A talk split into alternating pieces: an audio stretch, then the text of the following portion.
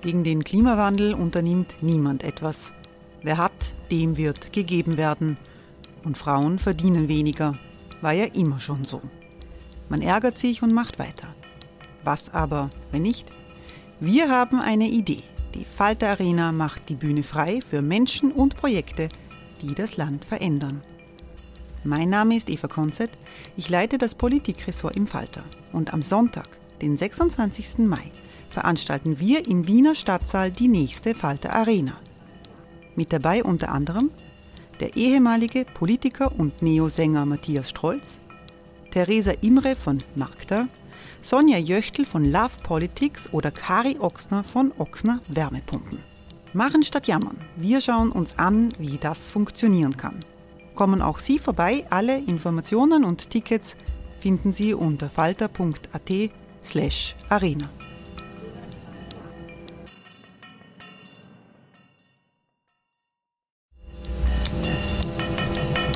Falter-Podcasts werden durch Werbung unterstützt.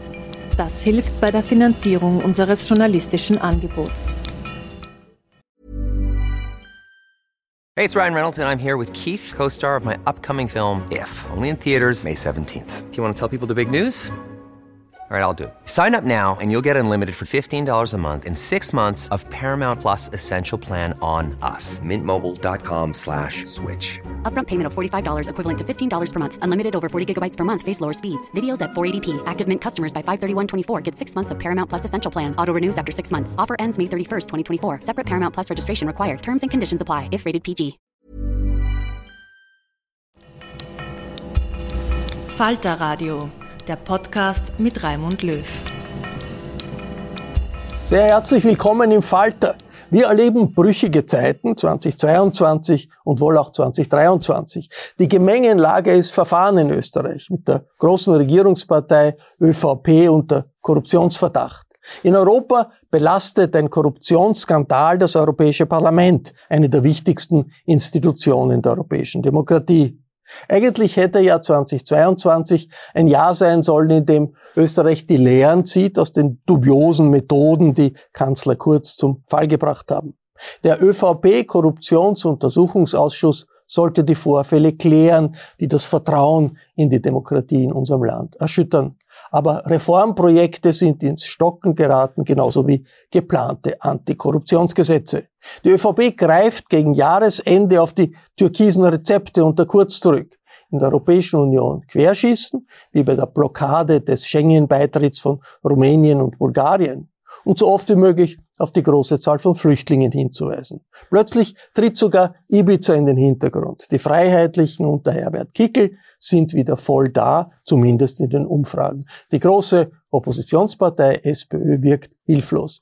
Wir wollen besprechen, wie Österreich dasteht an der Jahreswende und was 2023 zu erwarten ist. Ich freue mich sehr, dass Stefanie Crisper gekommen ist. Willkommen. Danke für die Einladung. Frau Crisper ist Nationalratsabgeordnete der NEOS und NEOS Fraktionschefin im ÖVP Korruptionsausschuss. Hat Sie eigentlich bei den Verhandlungen irgendetwas positiv überrascht in diesem Ausschuss?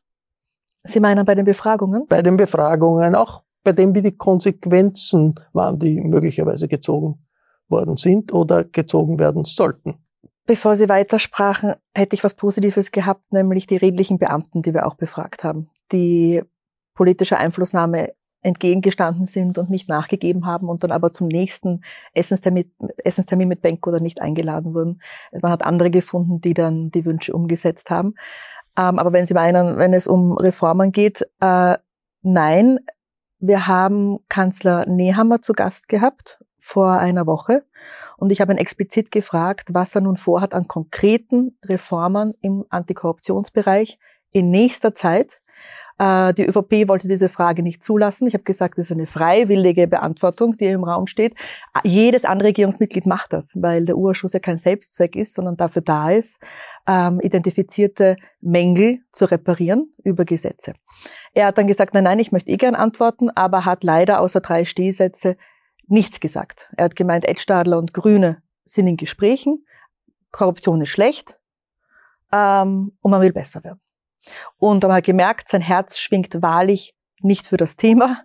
Ähm, er merkt anscheinend nicht, wie ernst es ist, weil das Vertrauen der Bevölkerung, glaube ich, ganz klar an der Frage hängt, schafft man jetzt als Politik zu beweisen, dass man anders ist, auch durch Reformen.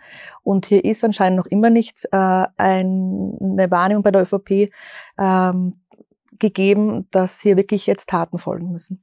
Ich begrüße sehr herzlich die Korrespondentin der Süddeutschen Zeitung, Katrin Karlweit. Hallo. Hallo. Katrin Karlweit beobachtet seit Jahren die österreichische Entwicklung, ist immer wieder überrascht.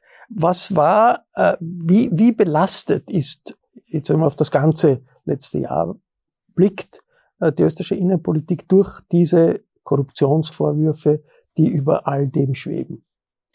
Es ist in meiner Wahrnehmung der Basso Continuo dieser ganzen politischen äh, Landschaft äh, ist ein permanentes Dauergeräusch, äh, was deshalb nicht aufhört, äh, nicht zu stoppen ist, nicht, weil die ÖVP im Grunde äh, diesen Basso Continuo permanent selbst anstimmt und betreibt, weil sie mit dem Verhalten im Urausschuss, mit der Obstruktionspolitik gegenüber der WKStA, der Auslieferung von Daten, äh, der Nichtbeantwortung von Fragen, der Negation der, der Tatsache, dass es ein Korruptionsproblem gibt, was, glaube ich, unabweisbar ist, der Wiederbestellung von Fleischmann, permanent sozusagen den Regler hochdreht.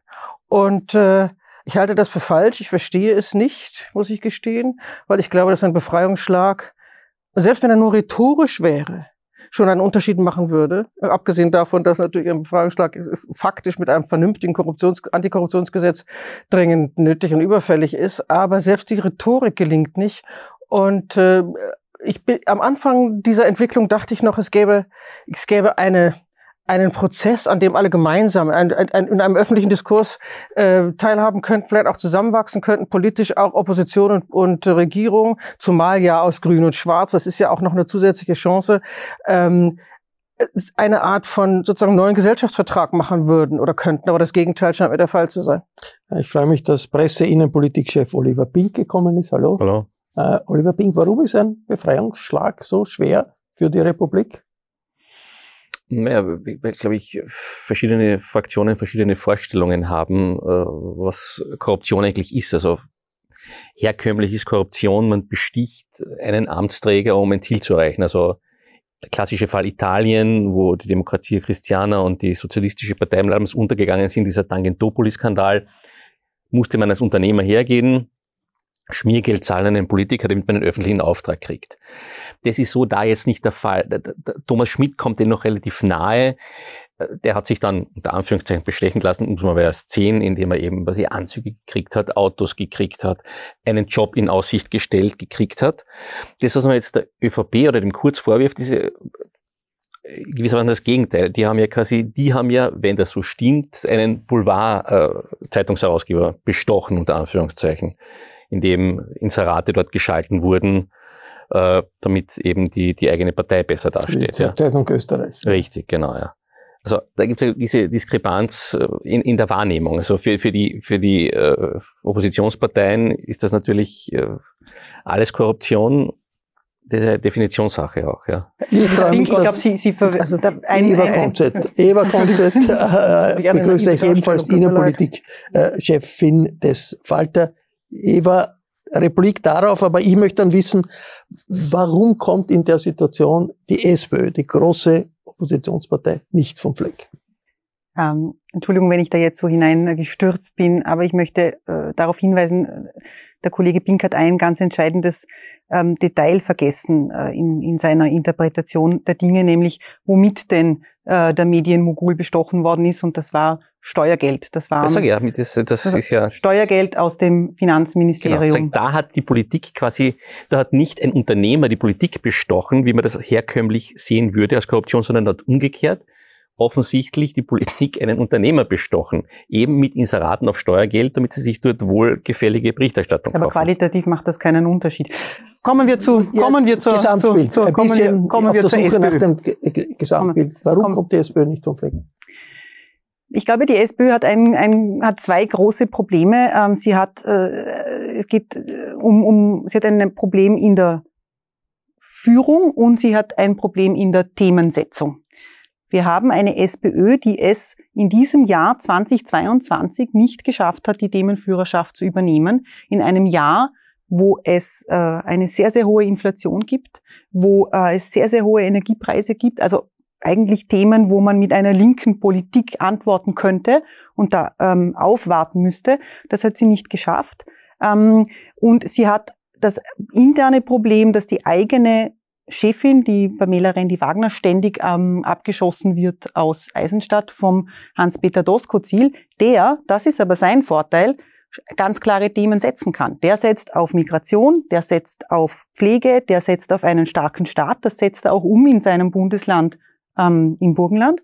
Und was Hans-Peter Doskozil eben schafft, ist, ähm, diese Themen zu setzen. Und er hat etwas Wichtiges erkannt, strategisch. Das ist jetzt nicht inhaltlich zu werten, sondern strategisch. Er hat erkannt, dass die SPÖ, wenn sie Stimmen irgendwo fischen kann, dass es dann eher rechts von ihr ist und nicht in diesem bürgerlich-liberalen äh, Milieu, wo natürlich die Neos ähm, und die Grüne mitfischen. Und ein großer Satz, äh, ein letzter Satz, das große Problem an der ganzen Sache ist, dass wir jetzt eine Gemengenlage haben Ende 2022. Sie haben es vorhin erwähnt, wo die FPÖ knapp drei Jahre nach Ibiza in den Umfragen zur stärksten Partei geworden ist, indem sie sich mehr oder weniger zurückgelehnt hat und diesem ganzen Tohuwabohu in der österreichischen Innenpolitik zugeschaut hat und ein paar Reizwörter immer wieder eingespeist hat mit Migration, ähm, illegale Migration und letztlich auch noch dem ähm, russischen Krieg in der Ukraine. Eine wahnsinnig blockierte innenpolitische Situation eigentlich, Katrin Karlweit.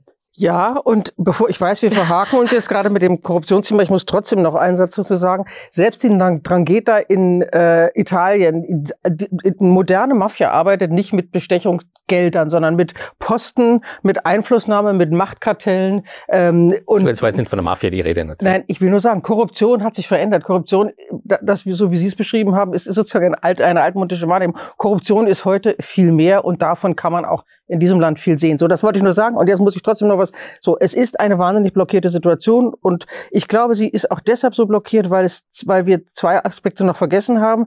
Ähm, Eva Konzert hat eben auf die FPÖ ähm, sich bezogen und dieses zurückgelehnte. Da fehlt natürlich der Covid-Aspekt, die ganze, die ganze Debatte um sozusagen diese, diese antistaatliche, Antistaatlichkeitsdebatte, Antidemokratiedebatte. Damit hat ja die FPÖ in den letzten Jahren Grund gemacht, Grund gewonnen und setzt sich jetzt quasi nur noch auf die von der ÖVP dämlicherweise angezettelte äh, Migrationspolitik wieder drauf. Das heißt, sie erntet aus ihrem eigenen Tun und vom ÖVP-Tun. Und bei Randy Wagner habe ich immer das Gefühl, sie hat Angst vor ihrem eigenen Schatten. Das ist, es ist nicht nur, dass die SPÖ keine Themen setzen kann, sondern Randy Wagner versteckt sich vor der Öffentlichkeit und das ist, glaube ich, das ist ähm, die falsche Rolle. Die, die innenpolitische Situation ist blockiert, aber die, äh, das Leben geht weiter und es gibt im Jahr 2023, was heißt die jetzige Blockade für die Perspektiven von 2023, Stefanie Frisper? Ich muss sagen, ich bin sehr besorgt, weil ich mir das heute nochmal überlegt habe, die Regierung tut nichts und das ähm, aus einer Sorge raus. Die ÖVP ist ja federführend die, die Grünen sind Beiwagerl, sie sind die Entscheidenden. Und die ÖVP ähm, aufgrund der Sorge, dass sie in den Umfragen so abgestürzt ist und nicht das tut, was es braucht, nämlich konkrete Maßnahmen. Apropos Herr Pink, ähm, für anständige Politik.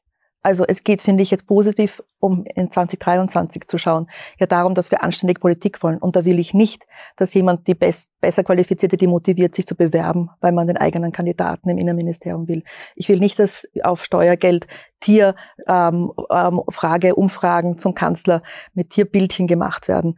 Ich will nicht, dass nicht die Besten zur Vergabe kommen, sondern wieder die eigenen, die man kennt. Und ich will nicht, dass man die eigene Arbeit mit Inseraten bewirbt, ähm, obwohl es keinen Informationsgehalt hat mit Steuergeld. Also vielleicht positiv gedacht, was wollen wir für eine Politik? Das müssen wir weiter vertreten. Das Problem ist, wir sind mit einer ÖVP konfrontiert, die das so liest wie Herr Pink, nämlich nur der Strafrecht Na, ist relevant. Gesagt, es gibt unterschiedliche und Ansichten zum Thema Korruption, deswegen es schwierig ist, dass man zu einem Konsens findet. Nein, und nicht in Richtung Doch. anständige Politik das arbeitet. Das war die Frage. Ähm, und äh, im Gegenteil in ihrer fast schon Hysterie völlig emotional agiert und eben alte Rezepte, die nicht mehr funktionieren, auspackt, die auch deswegen nicht mehr funktionieren, weil ähm, die Bürgerinnen und Bürger wahrlich ähm, jetzt auch schon reflektieren, was hier los ist und auch die Medien hier kritischer geworden sind mit dieser fremdenrechtlichen Keule. Nur, das Thema ist ja da, das hat ja keiner erfunden, das erfindet ja die, die ÖVP nicht, um äh, der FPÖ das Wasser abzugraben, sondern das Thema ist ja da. Deswegen hat ja die SPÖ auch den Konflikt, den sie hat, weil der Herr Doskozil das Thema sehr wohl relativ früh aufgegriffen hat, weil er halt im Burgenland sitzt und erkannt hat, was das für ein, für ein Potenzial hat, auch bei der Bevölkerung. Das ist ja nichts Erfundenes, das ist ja keine Taktik, das ist ja kein Spin, das, das ist da. Es wird aber unredlich, nämlich nicht sachpolitisch fokussiert gelöst, sondern Medienumf also äh, Umfragen, Kalkülgetrieben und Klientelgetrieben. Es und wird nicht Sachpolitik betrieben, auch in dem Thema wahrlich nicht. Man will nur die FPÖ rechts überholen. Asylbremse, Asyltourismus. Es und ist nur mal lächerlich. Allem, und zu allem Überdruss äh, kommt auch noch aus Brüssel, aus Straßburg die Information über äh, den Korruptionsskandal, den es im Europäischen Parlament gibt, wo eine sozialdemokratische Vizepräsidentin aus Griechenland verhaftet worden ist, Dutzende Hausdurchsuchungen bei Mitarbeitern und Abgeordneten. Der Verdacht der belgischen Staatsanwaltschaft lautet, dass ein arabischer Golfstaat offensichtlich Katar, aber vielleicht auch andere, durch Bestechung versucht hat, das Europaparlament zu beeinflussen. Ich habe im Vorfeld bei der Plenartagung des Europaparlaments in Straßburg den Delegationsleiter der SPÖ Andreas Schieder und den Co-Vorsitzenden der Europäischen Grünen Thomas Weitzer. Guten Tag, Herr Schieder, guten Tag, Herr Weitz in Straßburg. Äh, Herr Schieder, es sind jetzt einige Tage, dass äh, jeden Tag neue Informationen kommen über diesen Korruptionsskandal. Äh, heute sind Büros auch in Straßburg beschlagnahmt worden und nicht nur Katar, auch Marokko soll versucht haben, Abgeordnete zu bestechen. Sind die Dimensionen dieses Falls für Sie eigentlich klar? Nein, leider nicht. Äh, es ist das, was bisher gekannt, bekannt ist, für mein eigentlich bisheriges Vorstellungsvermögen schon viel zu zu groß und arg und ich fürchte, dass äh, mit jedem Tag äh, noch weitere Dinge ans Tageslicht kommen. Wichtig ist aber auch, es muss jetzt schonungslos und in aller Härte aufgeklärt werden. Man darf jetzt keinen Millimeter nachgeben, sondern es muss alles ans Tageslicht. Es ist beschämend, dass sowohl Katar als auch offensichtlich Marokko und wer weiß, wer noch äh, hier versucht haben, die europäische Demokratie sich zu kaufen. Und es ist auch beschämend, dass es offensichtlich äh, mehr als eine Person gegeben hat hier im Haus, auch die bereit war, sich kaufen zu lassen. Das finde ich unerträglich. Mit solchen Kollegen möchte ich eigentlich nichts zu tun haben. Herr Weitz, ist eigentlich normaler parlamentarischer Alltag in Straßburg unter diesen Bedingungen überhaupt möglich? Ja, wir haben normalen äh, politischen Alltag hier, wobei die Stimmung insgesamt gedrückt ist. Äh, auch wenn dieser Skandal äh, im Moment andere politische Familien noch nicht betrifft, äh, drückt das die Stimmung von uns allen. Es beschädigt das Vertrauen der Institution an sich. Es, es entsteht in der Öffentlichkeit ein, ein, Bild unserer Institution, das sehr negativ ist und das uns alle mit betrifft, auch wenn wir persönlich und, und auch unsere Parteienfamilien hier nicht involviert sind in diesen Skandal. Dennoch, unsere Arbeit haben wir zu machen. Unsere Abstimmungen, unsere Verhandlungen finden nach wie vor in gewohnter Manier statt. Wie angeschlagen, Herr Weitz, ist das Europäische äh, Parlament politisch oder auch die Europäische Union? Denn das ist ja auch äh, ein Skandal, der sich in Richtung Kommission und in Richtung des griechischen Kommissars ausweiten könnte. Ja, unglücklicherweise haben wir Korruptionsfälle in ganz Europa auf allen politischen Ebenen zu gegenwärtigen. Was man sagen muss, ist, dass die, die äh, Behörden hier entsprechend reagiert haben und auch entsprechend gut funktionieren. Und auch die Zusammenarbeit des Parlaments mit den Behörden hier sehr gut funktioniert. Es lässt sich leider Korruption ganz offensichtlich nicht vermeiden. Äh, allerdings äh, kann man Institutionen und eine Gerichtsbarkeit haben, äh, die entsprechend gute Arbeit machen in der Aufdeckung solcher Fälle. Und ich denke, das ist schon auch ein positives Signal, diese intensive Zusammenarbeit der Parlamentsdienste mit den Behörden und dass das eben aufgedeckt wird jetzt, zeigt, dass zumindest unsere Justiz und unsere Ermittlungsbehörden gut arbeiten, auch gut arbeiten können. Und das ist schon auch ein gutes Zeichen für das Funktionieren der Rechtsstaatlichkeit hier. Dass sich der Skandal total ausweitet, das ist äh, wohl nicht zu leugnen. Ja, Marokko wurde schon genannt, eventuell auch die Vereinigten Arabischen Emirate. Nur, dass diese Länder sich sehr gerne Entscheidungen mit Korruption kaufen, das ist ja vielfach bekannt. Das sollte uns nicht so sehr überraschen. Dass es allerdings ähm, ein, eine, eine Bereitschaft gibt von Abgeordneten, äh, sich hier bestechen zu lassen, das ist schon ein gröberes, gröberes Problem. Und das ist unser Problem hier in der Institution. Und dazu versuchen wir jetzt auch Regeln, Antikorruptionsregeln, Transparenzregeln massiv zu verschärfen. Wir Grünen versuchen das seit vielen Jahren. Ich denke, jetzt ist die Zeit dafür, da, dazu auch Mehrheiten zu finden hier im Plenum. Herr Schieder, vor zehn Jahren, glaube ich, war es da, war der ÖVP-Delegationsleiter Strasser unter Korruptionsverdacht. Der ist dann auch verurteilt worden äh, in Wien zu vier Jahren. Jetzt sind das vor allem sozialdemokratische Abgeordnete und die Mitarbeiter von sozialdemokratischen Abgeordneten im Europäischen Parlament. Ist das Parlament besonders für Korruption anfällig? Ja, also der Fall Strasser damals hat ja auch gezeigt, wie sehr man äh, auf äh, Lobbyisten auch äh, mit Geldkoffern äh, äh, manchmal hereinfällt oder, oder sie, sie auch annimmt. Und das dürfte auch hier wieder der Fall äh, gewesen sein. Ob das jetzt äh, aus welchen, es gibt ja sowohl eine, eine geografische Häufung der Fälle als auch jetzt zurzeit äh, äh, mit, mit der Vizepräsidentin, die aus unserer Fraktion war, die allerdings sofort ausgeschlossen worden ist. Und es ist auch nicht auszuschließen, dass weitere Länder dazukommen und sich die Kreise noch erweitern. Aber da ist auch Schadenfreude jetzt nicht, nicht richtig am Platz, sondern man muss ganz ehrlich sagen, natürlich bei 705 Abgeordneten und sehr viel auch äh, weitreichenden Themen. Das Europäische Parlament beschäftigt sich eben ganz intensiv mit Menschenrechten, gibt es offenbar Interesse. Und ich stimme dem Thomas Weiz vollkommen zu. Äh, es ist eine Schande und es darf man sich auch diplomatisch nicht gefallen lassen, dass Katar oder Marokko äh, äh, äh, quasi hier die öffentliche Meinung und, und die Meinung von Abgeordneten kaufen will. Aber noch viel ärger wiegt, wie, wiegt es, dass es Abgeordnete gibt, dass es Assistenten von Abgeordneten gibt, dass es hier ein Netzwerk gibt, in den europäischen Institutionen, die offensichtlich hier auch für äh, Geldgeschenke äh, und Korruption empfänglich sind. Und solche Leute sind nicht nur schwarze Schafe, sondern die, die gehören äh, äh, quasi hier nicht dazu. Die muss man sofort auch äh, quasi loswerden und bedingungslos äh, alles aufklären. Es gibt jetzt viele Vorhalte auch gegen einen Kommissar in dem Zusammenhang äh, und, und so weiter und so fort. Und das gehört jetzt alles aufgeklärt, auch äh, ohne Vorverurteilung, aber in aller Härte. Und ich denke mal schon, dass äh, jeder, der da jetzt unter Verdacht steht, der muss auch ein bisschen nachdenken, ob er in seiner vergangenen Arbeit nicht äh, hier eben unsauber gearbeitet hat. I'm Sandra, and I'm just the professional your small business was looking for. But you didn't hire me because you didn't use LinkedIn jobs. LinkedIn has professionals you can't find anywhere else, including those who aren't actively looking for a new job but might be open to the perfect role, like me. In a given month, over 70% of LinkedIn users don't visit other leading job sites. So if you're not looking on LinkedIn, you'll miss out on great candidates like Sandra. Start hiring professionals like a professional. Post your free job on linkedin.com/achieve today.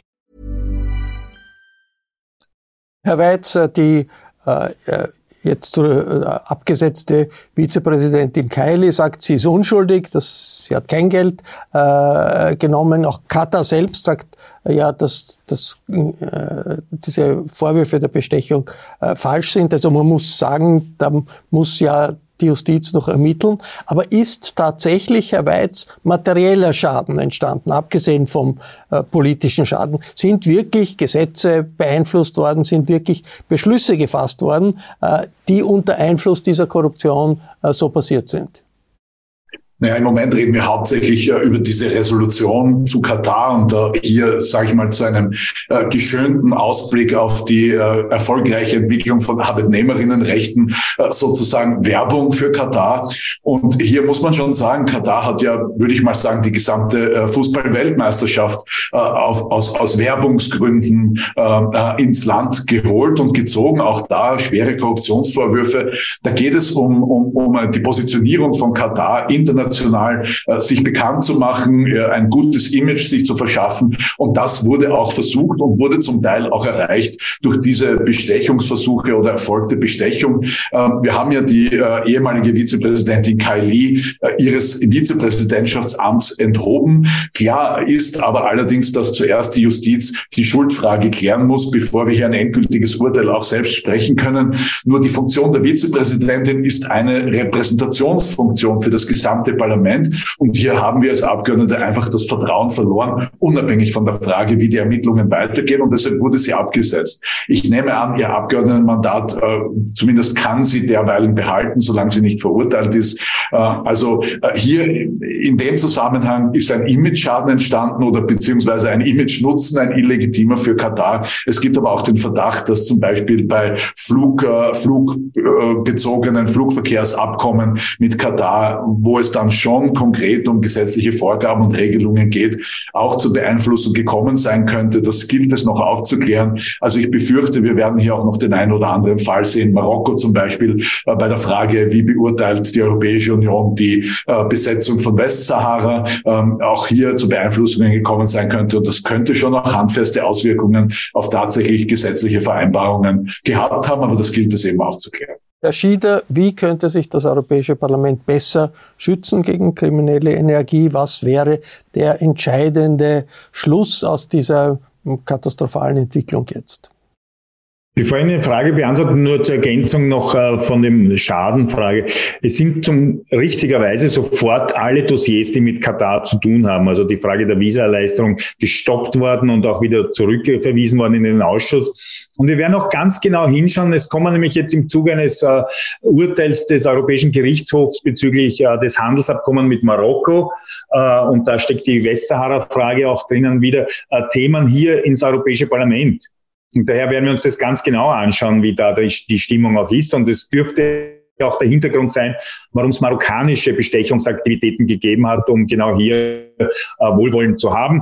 Ich sage das auch, weil ich äh, Vorsitzender bin äh, der Westsahara Intergroup und das uns besonders schmerzt, äh, weil das äh, zu weniger Gerechtigkeit für die Westsahara führt. Was kann man tun noch?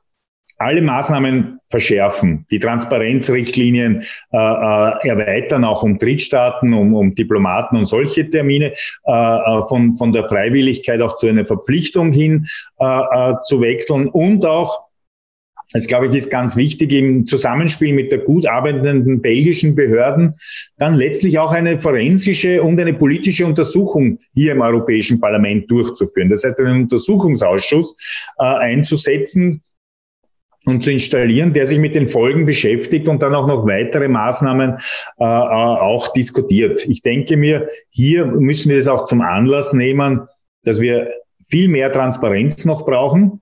Aber wie gesagt, auch die besten Transparenzregeln lassen nicht verhindern, dass einzelne kriminelle Elemente vielleicht etwas äh, äh daran vorbeimachen. Aber umgekehrt muss man auch sagen, auch wenn es quasi immer vielleicht Kriminelle gibt, soll uns das nicht davon abhalten, verbesserte äh, Transparenz und, und, und äh, Richtlinien auch äh, einzusetzen. Das ist äh, höchst an der Zeit hier im Europäischen Das ist vielleicht Parlament. ein bisschen optimistisch nach einem äh, solchen Debakel, aber wer weiß, vielleicht hat das eine heilende Wirkung für den europäischen Parlamentarismus. Und das könnten ja auch Beispiele sein, Erfahrungen sein, die auch nationale Parlamente in den Nationalstaaten äh, dann aufnehmen und berücksichtigen.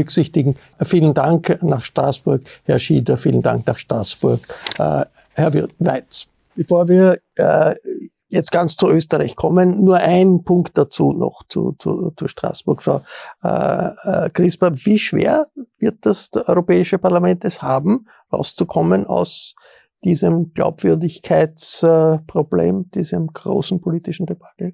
Naja, aufgrund der Erfahrungen auf österreichischer Ebene ähm, und wir auch die Medien jetzt erfahren mussten, äh, weil es ja hier auch Chats gab, wo es Reaktionen in gewissen ähm, Zeitungen geben musste.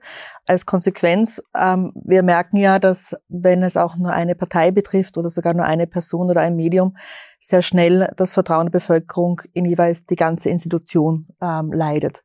Und dementsprechend es in der Berichterstattung und auch in unserer Wortwahl wichtig ist, zu unterscheiden, wenn es die politische österreichische Ebene betrifft, die Medien oder jetzt eben auch die europäische Ebene. Aber an sich wird auch, denke ich, die Bevölkerung da so reagieren, dass sie mal insgesamt äh, in Zweifel zieht, wie hier gearbeitet wird und wie integer hier Entscheidungen getroffen werden. Und genauso auf österreichischer Ebene wäre die wichtige Konsequenz, dass man mal klar aufräumt, das heißt diesen Fall schnell ermittelt, was Gott sei Dank in Belgien möglich ist, und als Institution aber auch klar selbst reflektiert und Konsequenzen zieht. Machen wir einen Schnitt, schauen wir, schauen wir äh, nach Österreich. Äh, wie steht die türkis-grüne Koalition da? 2022, auch 2023. Ich lese in den äh, Salzburger Nachrichten den Andreas Koller, der sagt, eigentlich hat die Regierung keinen Sinn mehr weil so viele wichtige Projekte blockiert sind, es geht nicht, nichts mehr weiter. Äh, eine sinnlose Regierung, die irgendwie keine Substanz mehr hat. Was heißt das für 2023? Und ist das übertrieben, diese Diagnose Oliver Pink? Es gab einen erstaunlichen Bruch, nämlich zum Einjahresjubiläum vom Nehammer. Das wurde dann irgendwie von der ÖVP auch recht äh, schön inszeniert im Kanzleramt, wurden die äh, Leistungen des letzten Jahres auch ausgeteilt. Äh, wenn man sich das anschaut, es ist ja nicht nichts passiert. Also es gab viele Dinge von der Pflegereform seit ewigen Zeiten umgesetzt, Abschaffung der kalten Progression, Steuerreform und so weiter. So, das gab's ja alles. Und just um dieses Datum haben sich die Parteien auf einmal zu verheddern begonnen der Martin Kocher, Wirtschaftsminister, wollte seine Arbeitslosengeldreform durchkriegen, das haben die Grünen blockiert. Da haben dann möglicherweise aus Revanchegelüsten hat die ÖVP wieder grüne Prestigeprojekte, äh, die mit äh, Klima zu tun haben, blockiert. Und so ging das irgendwie tagelang weiter. Ja. Einmal hattest du nach, nach äh, der eigentlich als, als Jubelinszenierung vorgesehenen ein Jahr Geschichte mit dem Nehammer zig Themen, wo man sich gegenseitig blockiert. Manche sind schon von vorher gewesen, aber das war jetzt irgendwie so ein bisschen wie in der alten äh, rot-schwarzen Koalition. Der eine gönnt dem anderen nix und, und haut dem da irgendwie das Hackel rein. Ja. Wenn, wenn es jetzt so weitergeht, ist natürlich aus. Ja. Kann man sagen, es ist schon eine Regierungsklausur geplant im Jänner. Die werden sich schon irgendwie wieder finden, zusammenreißen, weil es nutzt ja nichts. Nicht? Aber wenn man sich die Umfragen anschaut, das kann man sagen, Umfragen sind relativ, aber wurscht. Es liegt die ÖVP sehr schlecht, es liegen die Grünen auch nicht sehr gut. Also es hat ja keiner was zu gewinnen.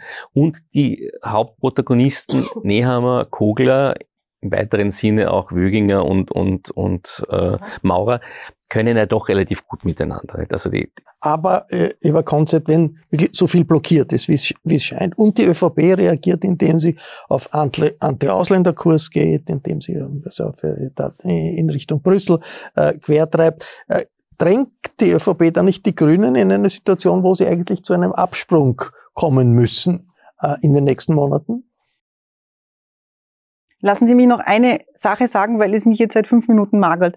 Ähm, wir haben hier ein bisschen ein, ich möchte nur noch ganz, ganz kurz anschließen es ist keine Ansichtssache, was Korruption ist. Und ich glaube, es ist ganz gefährlich, wenn wir anfangen zu sagen, dass dem so sei. Korruption ist ein Straftatsbestand. Ja, also deshalb, deshalb, deshalb ermitteln jetzt, lassen Sie mich kurz aussprechen. Lassen Sie mich kurz aussprechen. Deshalb, deshalb ermittelt jetzt die Wirtschafts- und Korruptionsstaatsanwaltschaft. Deshalb sind jetzt die ersten Anklagen draußen, Stichwort Sophie Kammersin. Es kommen möglicherweise noch weitere.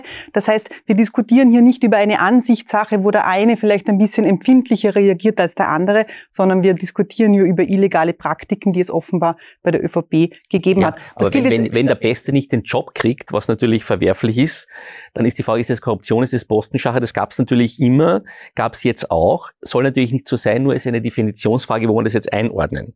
Ja? Bitte, bitte komm, klar, ab, ab, geklärt, aber wie kann es weitergehen unter, dieser, äh, unter diesen Bedingungen mit äh, Türkis-Grün? Ähm, die Koalition. Ich glaube, wenn man die Koalition jetzt fragt, äh, dann wird sie sagen, das Glas ist eher halb voll als halb leer. Das hat der Herr Kollege Pink äh, schon angesprochen. Es wurden einige Dinge umgesetzt, ökosoziale Steuerreform, Pflegereform, wir haben es gehört. Ähm, es ist äh, natürlich so, dass die, äh, die Grünen da jetzt ein bisschen ähm, äh, als, als, als Beiwagerl in die, in die Bredouille gekommen sind. Ähm, und das große Problem, das die Koalition meiner Meinung nach hat, wenn es so weitergeht, also wenn jetzt die weiteren Projekte nicht kommen oder nicht umgesetzt werden, weil sie internen, internem Widerstand ähm, äh, scheitern, dann hat die Koalition das große Problem, dass ihr eigentliches Versprechen, nämlich Wir haben zwei Parteien, die sind zwar sehr unterschiedlich, aber die raufen sich zusammen. Jeder darf in seinen Bereichen machen, was er will. Und insgesamt bringt man das Land nach vorne, dass dieses Versprechen dann nicht eingehalten werden kann. Und diese Koalition ist ja angetreten als quasi Anti-Stillstandskoalition gegen die Gepflogenheiten und gegen den Charakter äh, der großen Koalition. Das war ihr großes Atu damals. Sehe ich die Grünen abspringen? Nein, tue ich nicht. Und zwar deshalb, weil das politisch eine Art, es gibt auch eine politische Schwerkraft und die besagt, ich springe dann ab, wenn ich weiß, dass ich sicher landen werde. Und das geben die Umfragen im Moment weder für die Grünen noch für die ÖVP her. Katrin Kalweit, der Wirtschaft geht es in Österreich ja nicht so wahnsinnig schlecht. Die Inflation beutelt das Land, aber das Land ist relativ gut durch die Krise gekommen. Ist das hinter all den äh, Skandalen und Spannungen vielleicht ein Element der Stabilität, dass dann doch äh, im nächsten Jahr sich die Regierung eher erfangen wird, zusammenraffen wird, wie das Oliver Pink auch als Möglichkeit äh, zeichnet, weil äh, bei einer Wirtschaft, die äh, organisierbar ist, die handelbar ist, äh, kann man hoffen, dass man irgendwann sich auch politisch stabilisiert? Ich glaube, es ist sogar das Überlebensmoment dieser Koalition, auf das sie sich rettet. Sie haben zu Recht eben gerade gesagt, es gibt, es gibt äh, Erfolgsmeldungen äh, zum Einjährigen und das sind im Wesentlichen Geldverteilungserfolgsmeldungen gewesen, beziehungsweise Steuersparmeldungen. Es geht letztlich um Etat, um, um Hilfsgelder, um, um Pflegegelder, um Klimabonus etc. Also es wurde Steuergeld verteilt. Die strukturellen Reformen werden liegen gelassen und an die Seite geschoben, totgeschwiegen, ausgestritten. So. Das heißt, worauf sich diese Koalition, und davon bin ich fest überzeugt, die nächsten zwei Jahre heraus reden, heraus retten, hinüber retten wird bis 2024, ist sozusagen ein Geldverteilungsprogramm, ein Umverteilungsprogramm, Klientelbedienungsprogramm. Das wird funktionieren mit Hilfe von einer Wirtschaft, die ihr Ding macht, weiter brummt, mit einem Arbeitsminister, der nicht allzu viele Fehler macht. Ähm, nur das, Beste aus zwei Welten, eine, eine Reformpartnerschaft kann ich nicht sehen und das wird zum Schluss dann beiden Parteien in zwei Jahren sehr auf die Füße fallen. Wir haben schon gesprochen über das Phänomen FPÖ, das sind die FPÖ, die ähm, mit der SPÖ um Platz eins in Umfragen jetzt äh, rittert, eine unglaubliche Wiederauferstehung, eigentlich erstaunlich. Äh, Stefanie Crisper, im Untersuchungsausschuss hat die FPÖ eigentlich so agiert, als ob es äh, also nicht viel anders als andere Oppositionsparteien. Äh, ist da zeigt sich da ein Potenzial bei der SPÖ, äh, bei der FPÖ Verantwortung doch in, in einer Weise wieder zurückzukehren zu den politisch äh, Entscheidungsträgern in dieser Republik? Also der Ibiza-Urausschuss ging zu Ende. Es war Sommer, es wurde Herbst, wir hatten erste Plenarsitzung und wir waren die einzigen Partei, die Anträge eingebracht haben, was man aufgrund der Erkenntnisse des Ibiza-Urausschusses an Reformen braucht. Also ich möchte hiermit schon konstatieren, dass es manchen Parteien darum geht, die ÖVP zu killen äh, und sekundär um Reformen. Äh, und da sind SPÖ und FPÖ äh, an der Aufklärung sehr interessiert. Ähm, äh, auf der Reformebene höre ich nicht so viel, muss ich sagen. Ähm, aber ja, im Urschuss waren sie sehr aktiv, das kann man sagen. Darf ich noch ergänzen zur Kollegin Kalweit? Bitte, bitte. Ähm, dass sich auch der Mangel an Sachpolitik und auch Verantwortungsgefühl für die nächsten Generationen daran zeigt, dass in ihrer Inkompetenz die Regierung ja gönnerhaft Geld verteilt, um die Menschen zu kalmieren in einer helikopterartigen Art und Weise, egal welches Problem gerade aufpoppt. Ähm, aber ich glaube nicht, dass die Menschen das gutieren, weil sie viel lieber für das, was sie an Arbeitsleistung jeden Tag erbringen, so viel Geld erhalten wollen würden, ähm, wie es ihnen zusteht, um selbst damit ihr Leben fristen zu können und sich auch etwas aufzubauen, eine Perspektive zu haben. Also mehr Einkommen statt einfach irgendwie Auskommen äh, glaube ich, wäre viel wichtiger. Und es ist ja eine der wenigen Reformen, die sie wirklich geschafft haben, so zur Hälfte. Da vom halben Weg hat sie auch wieder der Mut verlassen mit der Abschaffung der kalten Progression. Aber an sich sehe ich überhaupt nicht sehr viele Reformen, die wirklich seriös über die Kante gebracht wurden. Pflegereform haben heute wieder im Parlament, weil es wieder nicht fertig eine Reform ist. Seit auch Mai wieder, Reform ist auch wieder relativ. Nicht? Also eine, eine richtige das Reform. Das kenne ich von der ÖVP im Ausschuss, immer die Termini eine, eine, diskutieren statt über den Inhalt. Na, wie die Kollegin Kalwitz sagt, eine richtige Strukturreform gab es ja nicht. Es ist in der Tat eine Geldverteilungsaktion. Jetzt kann man das Reform nennen oder nicht, Pflegereform, aber eine, eine Reform im herkömmlichen Sinne, wie man sich das vorstellt, jetzt sagen wir mal quasi, wie Wolfgang Schüssel seinerzeit eine Pensionsreform angegangen ist, gab es da jetzt ja nicht und ist auch nicht absehbar. So, es ist eine semantische Diskussion im Begriff Reform, aber jetzt kann man sagen, das ist Geldverteilung unter dem Reformmarschall. Aber die Reform, das muss man jetzt wirklich sagen, wirklich einschneidende Reformen, da trauen sich beide nicht drüber. Und im Pensionsbereich sind wir jetzt, glaube ich, wieder so weit, dass da was getan werden muss, weil wie wir wissen, ein Großteil äh, in Pensionsausgaben fließt jetzt schon und allalong noch mehr natürlich. Ja. Oliver Bink zur, zur FPÖ. Der Aufstieg der FPÖ in den Umfragen hat einmal bewirkt, dass die ÖVP äh, FPÖ-Themen wieder aufgreift, was äh, im, für die Stellung äh, Österreichs in Europa äh, ziemlich übel ist und für die Stimmung gegenüber Flüchtlingen und, und, und Migranten äh, übel ist. Sehen Sie die FPÖ als potenzielle Regierungspartei wieder im nächsten Jahr oder übernächsten Jahr? Na, ich würde mal sagen, das ist ja mal wirklich erstaunlich, wie sich die FPÖ konsolidiert hat. Also nach Ibiza Vorkehr am Boden. Das war aber völlig wurscht. Dann nimmst du ein Thema, Corona im weitesten Sinne. Das reicht, dass du dich stabilisierst auf 20 Prozent. Dann kommt daher, und zwar nicht erfunden, sondern wirklich daher in der Realität das Migrationsthema. Da tust du aber gar nicht, brauchst du gar nicht mehr viel machen, sondern allein, dass das Thema da ist, reicht schon, dass du irgendwie auf Platz eins hinaufschießt. Hat nichts getan, die ÖVP, FPÖ um dieses Thema zu befeuern. So, das, allein der Umstand, dass das da ist, reicht schon, dass die FPÖ Erster ist. Also das ist wirklich ja, erstaunlich bis bestürzen kann man jetzt irgendwie Aber je nachdem. unter Kickel? Nein, schwierig. Also das mit dem Kickel wird gar nicht gehen, weil er weiß nicht, ob er das selber will und zweitens so viel verbrannte Erde hinterlassen wurde in dieser ersten türkisblauen Koalition, und, und, und der Kickel auch ein bisschen erratisch irrational ist. Das wird, das wird nicht funktionieren. Also, die Einzige, was gehen würde, ist, man nimmt irgendwen anderen von außen, den Herrn Buchner, den Herrn Hofer und sagt, du machst jetzt den Vizekanzler.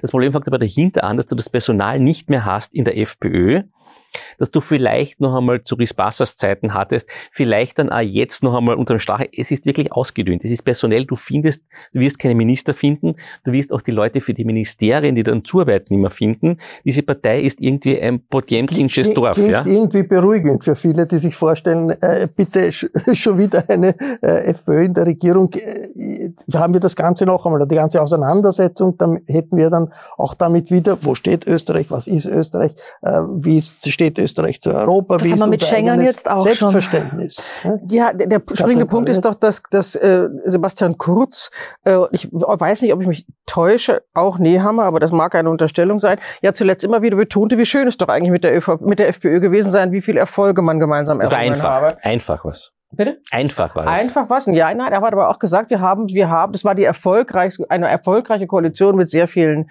sozusagen Errungenschaften. Also da wird ja schon wieder ein bisschen Boden bereitet. Und äh, dass man, dass man äh, aus der zweiten Reihe, aus den Bundesländern Leute dazu holen kann, Hofer wieder reaktiviert etc., halte ich für das durchaus plausibel. Und dass die ÖVP zurzeit in einem politischen Feld, in dem der, äh, der Koalitionspartner qua Koalitionsvertrag kein Mitspracherecht hat, die große Tüte jetzt wieder aufmacht und die im Parlament äh, eine gemeinsame Agenda mit der FPÖ bereitet sozusagen, scheint für mich darauf hinzudeuten, dass dieser Koalitionswechsel zumindest intensiv gedacht wird. Und in Europa haben wir Meloni als Regierungschefin in, in Italien, wir haben in, in, vielen Ländern einen Rechtsruck, der in irgendeiner Weise äh, nicht gestoppt werden Und wir haben das Fraternisieren mit Vucic und mit Orban. Wir haben genau das Veto gegen Schengen, die, die Brüskierung von Bulgarien und Rumänien. Da werden ja, da wird ja ein Themenfeld bereitet zurzeit. Das sind ja keine singulären Aktionen.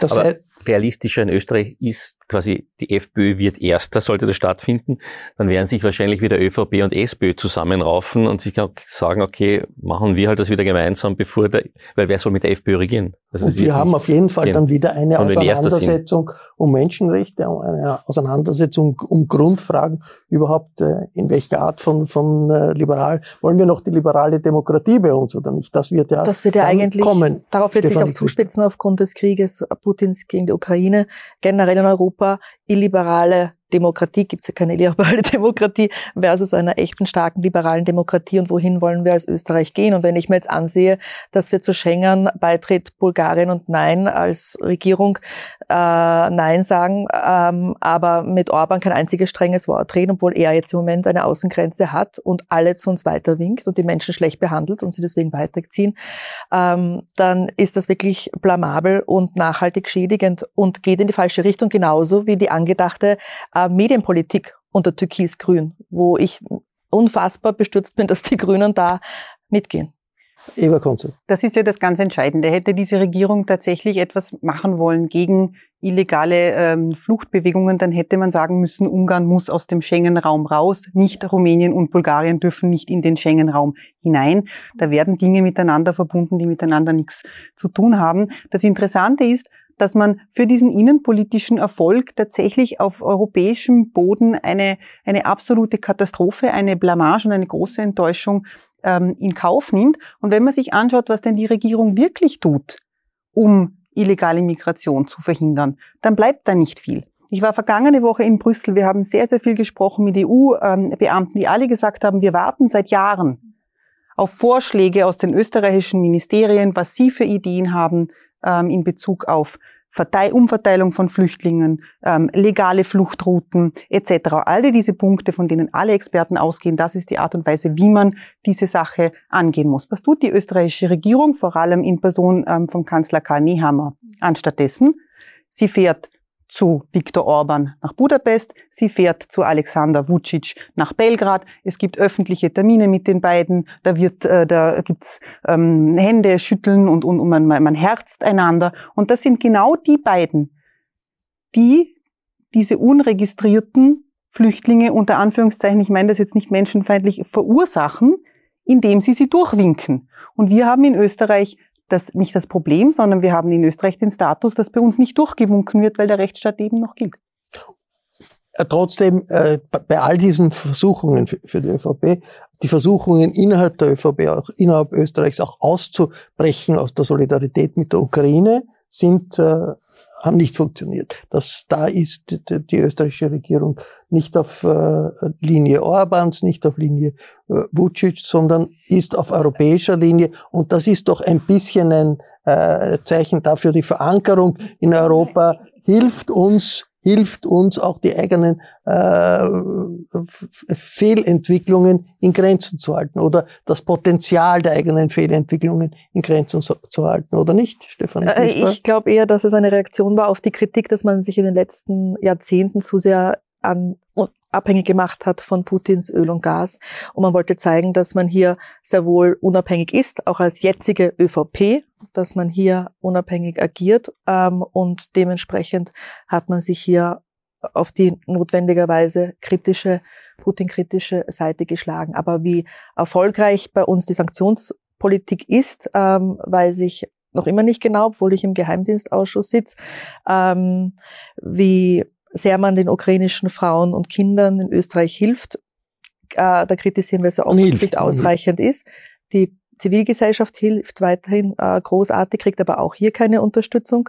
Ähm, da müsste man etwas tun, weil sonst kommen die ja auch noch vielleicht in Zelte, ähm, was eh schon ähm, absurd genug ist, dass die stehen dieser Tage, ähm, auch unter Türkis-Grün, äh, unfassbar eigentlich.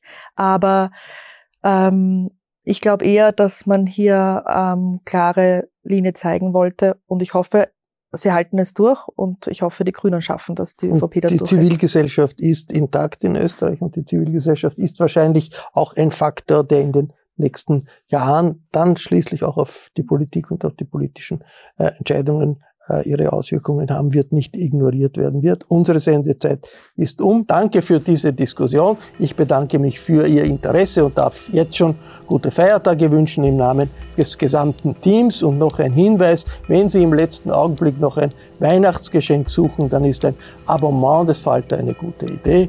Ich verabschiede mich bis zur nächsten Sendung.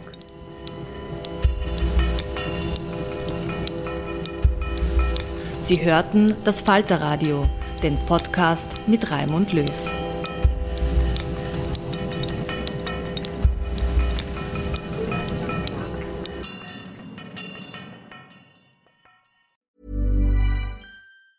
Ever catch yourself eating the same flavorless dinner three days in a row? Dreaming of something better? Well, HelloFresh is your guilt-free dream come true, baby. It's me, Kiki Palmer. Let's wake up those taste buds with hot, juicy pecan-crusted chicken or garlic butter shrimp scampi. Mm. Hello Fresh. Stop dreaming of all the delicious possibilities and dig in at HelloFresh.com. Let's get this dinner party started. Even when we're on a budget, we still deserve nice things. Quince is a place to scoop up stunning high-end goods for 50 to 80% less than similar brands. They have buttery soft cashmere sweaters starting at $50, luxurious Italian leather bags, and so much more. Plus, Quince only works with factories that use safe, ethical, and responsible manufacturing. Get the high-end goods you'll love without the high price tag with Quince. Go to quince.com/style for free shipping and 365-day returns.